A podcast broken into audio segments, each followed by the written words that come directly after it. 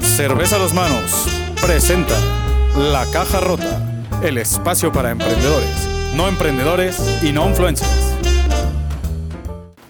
Ahora sí. ¿Cómo estás, mi querido Torsi? ¿Cómo estás, Salud. mano? Salud, aquí. Salud a todos por allá. Ya no hay chela, ¿verdad? No, aquí sí hay, pero bueno. Aquí todavía queda un poco. Y si no, seguiremos fabricando más. Hoy vamos a hablar un poco de chela. Vamos a hablar también de emprendimiento en, los tiempos de COVID-19.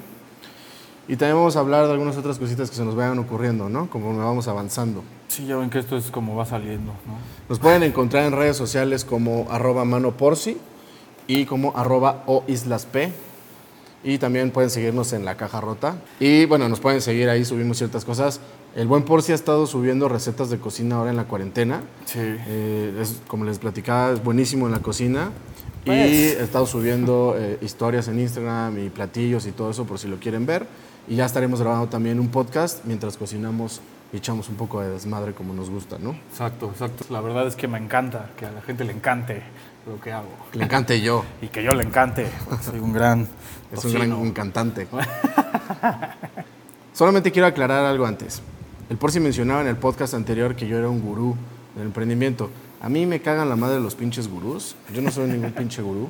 Simplemente soy un güey que ha estudiado ciertas cosas, tiene cierta estructura eh, conceptual y mental respecto a los temas de emprendimiento.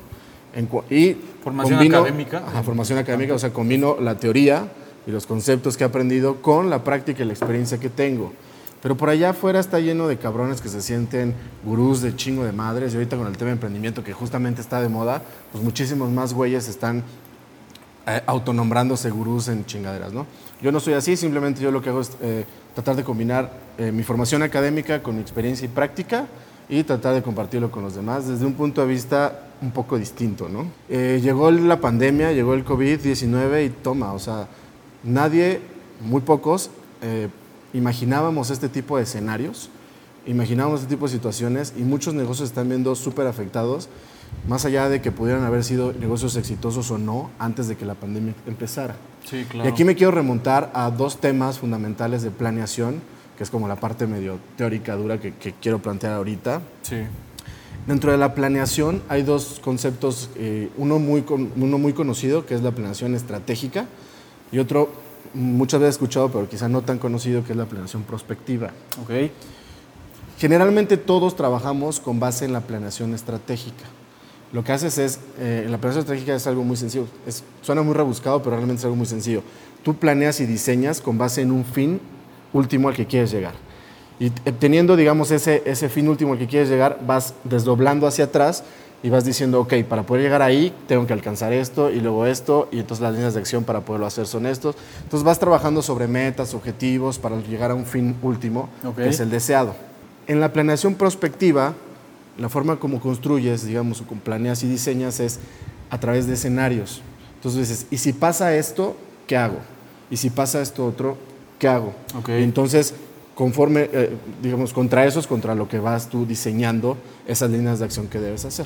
O sea, no es una sola línea la que sigue, sino varias. Exacto. O Dependiendo sea, de los digamos, ahí ya estás, exacto, ya estás involucrando, digamos, distintas circunstancias que pudieran ir ocurriendo. Ok. Ya no solamente es pensar, ah, yo quiero llegar hacia allá y para llegar hacia allá tengo que caminar por aquí, subirme a este transporte, bajarme, llegar allá. En la planeación prospectiva dices, puta, ¿y si se inunda este transporte? ¿Y si se va la luz? ¿Y si Ok. este, me rompo una pierna? ¿Y si... Entonces, de esa forma vas planteando escenarios que te van a ayudar a tener, digamos, una planeación muchísimo más completa. Son dos herramientas que funcionan muy bien y que, que tienen muchísima teoría detrás, todavía más. Este, pero justamente las traigo ahorita porque eh, la pandemia, digamos, era un escenario que muy poca gente imaginaba, si, si es que nadie, ¿no? Han habido pandemias y epidemias a lo largo de la historia, Claro. Pero pues bueno, la última tiene 100 años. ¿no? 100 años, la, la fuerte, ¿no? La, la anterior, digamos, lo de la influenza que fue hace 10 años, pero que no Sí, fue que tan no- radical y no fue tan fuerte. Recordemos que pues no, no, no, no pegó tan fuerte, al menos que recordemos nosotros. ¿no? Exacto. Entonces, los supuestos bajo los cuales estuvieron diseñados los negocios de hoy no consideraban una situación como esta, no consideraban un escenario como este. Entonces, las digamos, cuan- cuando uno parte para, para diseñar o planear un negocio, una empresa, una startup, lo que sea, comienzas de las necesidades del cliente. Claro. O sea, cuáles son los problemas que tiene, cuáles son las necesidades que tiene y con base en ello vas diseñando las soluciones que van a atender esas necesidades o esos, o esos problemas.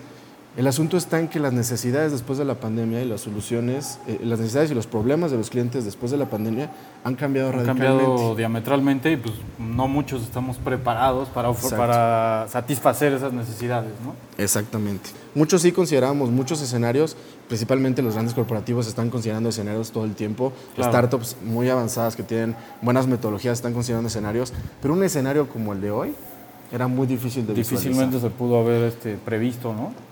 Exacto. Entonces, déjenlo de un trago porque en el Se escenario en el que hablar. no le tomo un poco se me, se me la, Cuidado, cuidado, mano. Entonces, yo lo que les, lo que les invito, debemos como reflexionar, es siempre hay que trabajar mucho con herramientas eh, mezcladas, compartidas. Está muy bien la estrategia, pero también hay que trabajar en la prospectiva, ¿no? Hay que plantear escenarios y hay que estar tratando todo el tiempo de romper los paradigmas y ver qué puede pasar. Yo creo que esto va a generar un impacto en, en los, digamos, en las costumbres, en, Sí, en claro. la experiencia, claro, en- totalmente. en los modos, en toda esta experiencia de usuario, digamos, de un consumidor, de un usuario, de un cliente. No, pero además yo creo que muchas eh, compañías están dándose cuenta que son más productivas ahorita, casualmente. ¿Crees que son más productivas Sí, ahorita? claro, por la gente que, o sea, con gente trabajando en su casa, sin desplazarse, este, etcétera, es más productiva. Obvio, ojo, no pueden salir. Ahora hay que ver un escenario en el que todos trabajen en su casa, pero puedan salir a donde quieran. Exacto. Entonces ahí ya es otra cosa. Ándale, Pero de todas maneras, yo sí preveo un cambio en la cultura empresarial eh, y, y en muchos otros eh, ámbitos que llegó para que llegaron para quedarse. Eh, aunque ya todo vuelva a la normalidad, la normalidad va a ser distinta. Pero siento que todavía sí existen muchas empresas donde el estilo autoritario, presencial, las horas nalga y todas esas cosas Sí. siguen existiendo. Tienen que, tiene que haber, ¿no? Para que, para Entonces- que las- los administradores piensen o perciban que se está que la gente está siendo productiva al verlos sentados en un escritorio. ¿no? Pero bien lo acabas de decir, o sea, la productividad no está directamente relacionada con estar sentado Claro. en una silla. Porque cuántas personas no vemos así de, en las oficinas, en- en los equipos de trabajo y todo eso, están viendo redes sociales, están pendejando en Facebook, se paran a tomar el café, se salen Claro. al Starbucks, hacen mil cosas, pero cumplen con su horario, ¿no? Entonces, cuando tú ves indicadores nada más por encimita y ves que la gente cumple con su horario y que no sé qué, realmente no sabes si están siendo tan productivos como deberían de ser. El hecho también de que trabajes desde tu casa tiene muchas tentaciones. Sí. Desde, o sea, tu pareja, tu mascota, si tienes hijos, si tienes padres, abuelos, cuidar, salir, hacer la televisión, Sí, las mismas redes sociales. O sea, los mismos distractores. distractores y tentaciones que tienes en la computadora, en la oficina, los sigues teniendo en Claro, tu casa. claro. ¿no? Y a esos agrégale otros más. Entonces, también no para todo el mundo funciona ese esquema. Hay mucha gente que me dice, y por eso nosotros tenemos usuarios de coworking, ¿no? Hay gente que podría trabajar en su casa, pero dice, no, yo no puedo. O sea, si está ahí mi pareja, o si están mis hijos, o, O sea, si yo está necesito un no sé lugar qué, exclusivo necesito para trabajar. Cambiar, ¿no? también como para cambiar el chip. Imagínate que migráramos estos esquemas de trabajo y nos quedáramos toda la vida, este, cinco días a la semana en nuestra casa. Llegaría un momento en el que nos saturaríamos muchísimo. Que hecho eso también está pasando. ¿no? Eso también está pasando. Ahorita la gente es muchísimo más sensible y comprensiva justamente por la situación de la pandemia, pero no creo que sea algo que se pueda extrapolar hacia lo largo. Ahora, entonces yo sí pienso que se va a adaptar un poco, se van a adoptar más esquemas de home office, quizás se puedan utilizar ahora como prestaciones, pero no algo, no algo permanente o algo Sí, sí, definitivo. o a lo mejor algo que, que sea, no sé, a lo mejor la semana presencial serán dos días y home office tres, no sé, ¿no? Sí. Ya cada quien se O acomodará. los horarios de trabajo puedan, puedan modificarse o que entre equipos de trabajo se puedan encontrar esquemas donde se complementan y se cubren y personas pueden trabajar desde distintos lugares. O sea, por ejemplo, eh, nuestro primer proyecto fue una cervecería artesanal, ¿no? Esta que está por acá. manos. Cerveza de los manos. En la que cuatro amigos, por eso hay cuatro pares de manos, pues decidimos empezar a hacer cerveza en el garage, nada más porque nos gusta tomar. Pero bueno, lo empezamos a, a, pues a querer hacer en serio, ya sabes, todo esto de constituir una persona moral, eh, abrir una cuenta de banco, que los impuestos, que no sé qué, un lugar físico donde producir, permisos, etcétera. Eh, no se había estado yendo, pues bien, o sea, de- no digo que, pues de, una- de alguna forma...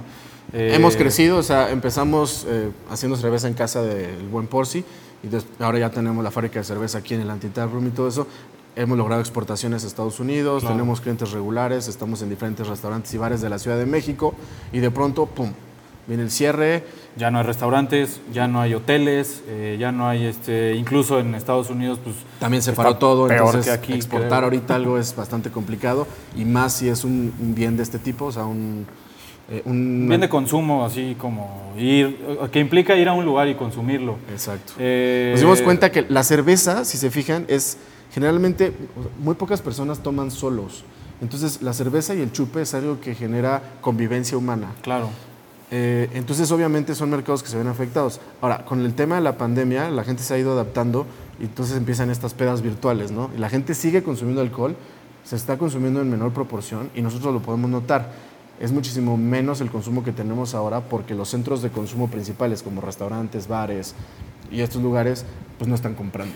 Pero pues nos damos cuenta de un nicho al que tal vez no habíamos pelado tanto, que es la venta, eh, o bueno, la, la- la entrega a domicilio o la venta en línea, ¿no? Eh, si bien es mucho menos de la que tenemos normalmente, eh, pues hay algo, porque justo la gente sigue consumiendo alcohol. Obviamente después de 30 días encerrado, pues obviamente pues quieres ver a tus amigos, aunque sea por la camarita esta, y te tomas unas cervezas, ¿no? Entonces, pues eh, gente que en realidad jamás nos había buscado para eso, nos ha buscado para, oye, véndeme unas chelas. Eh, digo, ya hablaremos un poco más adelante sobre el desabasto, pero, pero o sea, mucha gente nos ha comprado chelas en línea. Afortunadamente, la cultura artesanal en México, la cultura de cerveza artesanal, perdón, en México, la cultura cervecera en general, eh, pues lo hemos visto desde que nos involucramos en este ramo, ha crecido muchísimo. ¿En cuál ramo? ¿El- ramo blanco? El ramo blanco, güey, sí. Ya. Se hacen muy buenos test con ese ramo. Sí, güey. Decía que ha crecido muchísimo, ¿no? O sea, cuando empezamos nosotros a, a- a trabajar en esto... Éramos eh, tres cerveceras, Colima, Minerva y nosotros. y ahora ya son un putero. Eh, ahora el mercado nacional supera el 3%, ¿no? Cuando antes era menos del 1% hace unos 5 años. Entonces, ese crecimiento, aunque sea 3,5%, si, si es este, o sea, si lo vemos en el número de personas, es un chingo de gente. Eh, y es cada vez más la gente que busca cervezas así, diferentes, eh, que tengan una gama de sabores más amplia, etcétera, ¿no? Que tengan eh, ingredientes naturales, Claro. ¿no? que sean hechas a mano, que se cuiden todos los detalles, Claro, que claro, no tengan químicos, que no tengan mierda. Exacto. Entonces, pues bueno, eh, la autocrítica aquí es, pues la verdad es que nunca le hicimos mucho caso a la venta en línea, la verdad. No le hicimos mucho caso al servicio a domicilio, porque decíamos, güey, pues a lo mejor no lo necesitamos, ¿no? A lo mejor nos va bien vendiéndole a puros restaurantes porque ahí va la gente y compra. Nos quitamos la monserga de, de distribuir nosotros, ¿no? Sí, mira, desde antes de que empezara lo de la pandemia, la tendencia, y la conocemos todos los que estamos involucrados en estos temas, es hacia la venta en línea y la entrega domicilio, ¿no? Claro. Bueno, dependiendo el, el tipo de, de sector en el que estés. La pues. comodidad, ¿no?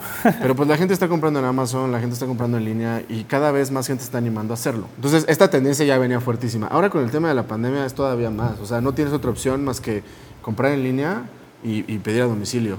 L- Lo que pocas, cosas, co- pocas cosas se pueden comprar ahorita yendo a la tienda. Es nada más, yo creo que el supermercado, las farmacias. Muy pocas cosas se pueden comprar todavía presencialmente.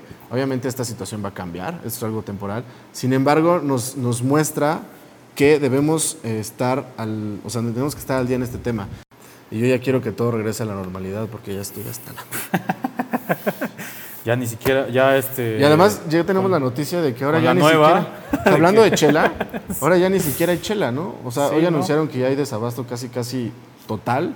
Encontrarás algunas chelas en algunas tienditas. o Entonces esa en no es algún Oxxo autocrítica, perdido nosotros fuimos previsores y tenemos un chingo de chela. De hecho, sí, nosotros seguimos fabricando cerveza y seguimos teniendo cerveza. Nos pueden comprar cerveza en antitaproom.com diagonal beer pump o en antitaproom.com diagonal brewery.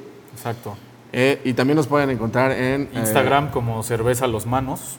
Exacto. Nos pueden mandar un mensaje Facebook también, Cerveza a los Manos. y hacemos la venta en línea y entregamos en domicilio. Eh, ¿Por qué se acabó la chela? Explico. El 31 de marzo, cuando se da el decreto presidencial de eh, suspensión de actividades no esenciales, pues las dos cerveceras grandes de México, que pues ya no son de México, pero es, hablo de Avinbev, que compró a Grupo Modelo, y de Heineken, que compró a Cuauhtémoc Moctezuma, Heineken México hoy en día, eh, pues dejaron de producir cerveza. Eh, unos días después pues salió esto de que no, siempre sí produzcan cerveza, pero al final se decidió que dejaran de producir cerveza. Entonces, eh, ambas cerveceras enormes que producen cientos de miles de, hectolitros anuales, eh, claro, ah, pues dejaron de producir cerveza desde hace un Hectolitros mes. no son litros de Héctor, ¿eh? No, no, no, no, eso es una medida ahí mafufa que luego se le No, son cuando- 100 litros. Ya son sé. 100 litros. Bueno, dejaron de producir desde hace un mes. Obviamente todos corrimos a la tienda a comprar cervezas y pues ya se acabó, ¿no? Eh, no van a seguir, no van a reanudar la producción hasta nuevo aviso. y, Y además de todo, o sea, a final de cuentas, ahora ya hay ley seca en la mayoría de los estados de, la- de la, República. Y ahora ya hay ley seca en nueve delegaciones de la ciudad alcaldías, de ya son ah, ya, no alcaldías, son, ya son alcaldías. Estamos en el 2016 en un Perdón, yo podcast. pensé que estábamos en la influenza todavía. en la influenza porcina. Ya, ya hay este, yo por lo menos sé que en Tlalpan ya no se puede, ya hay ley seca, en Xochimilco, en Milpalta. Exacto. Por lo menos en la Benito Juárez todavía sigue habiendo, sigue, sigue estando normal. Y en Coyoacán está restringida los fines de semana, pero pues entre semana la, la banda ha salido a surtirse y pues vas a un Oxxo y ya no hay chela. Entonces, se acabó, se acabó, no hay chela, sigue habiendo alcohol, pero hay ley seca, entonces cada vez la situación se pone más complicada y todavía nos falta un mes si es que bien nos va. Si ¿no? bien nos va... Eh, ustedes saben que los lugares donde se consume cerveza generalmente son conocidos como pubs, Exacto. ¿no? principalmente los lugares de origen o de estilo eh, británico. ¿no? Británico, dijimos, europeo británico. ¿no? Europeo británico, Principalmente anglosajón.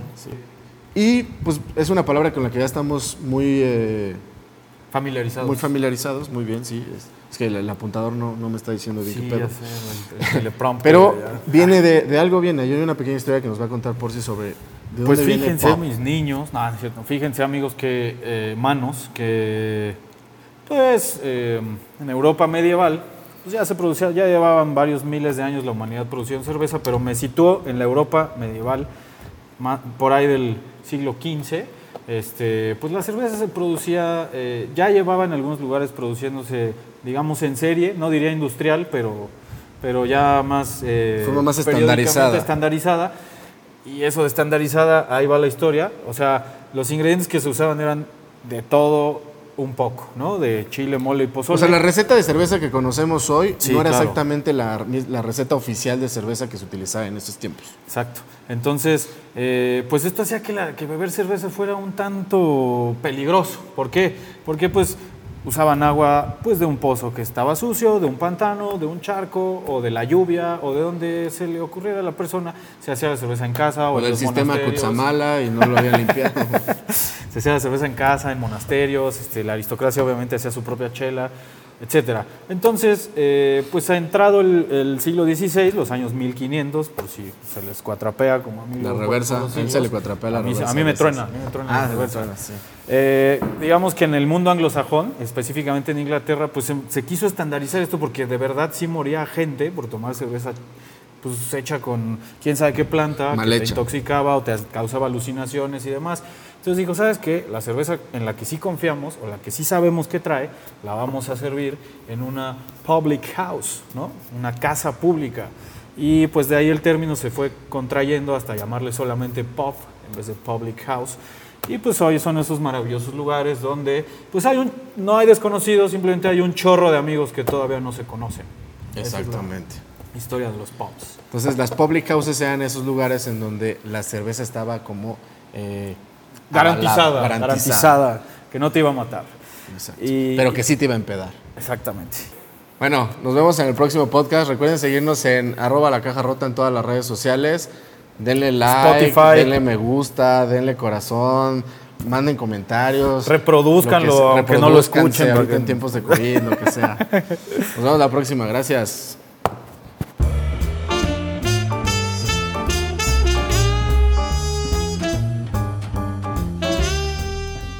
Los amigos, los, los manos que allá afuera que sean religiosos, pues este, prendan su veladora y, y encomiéndense al, al, al Beato Carlos. Ese, ese güey es muy milagroso. Entonces, Un este, tipazo, ¿no? Es tipazo. Es, es medio mequetrefe, pero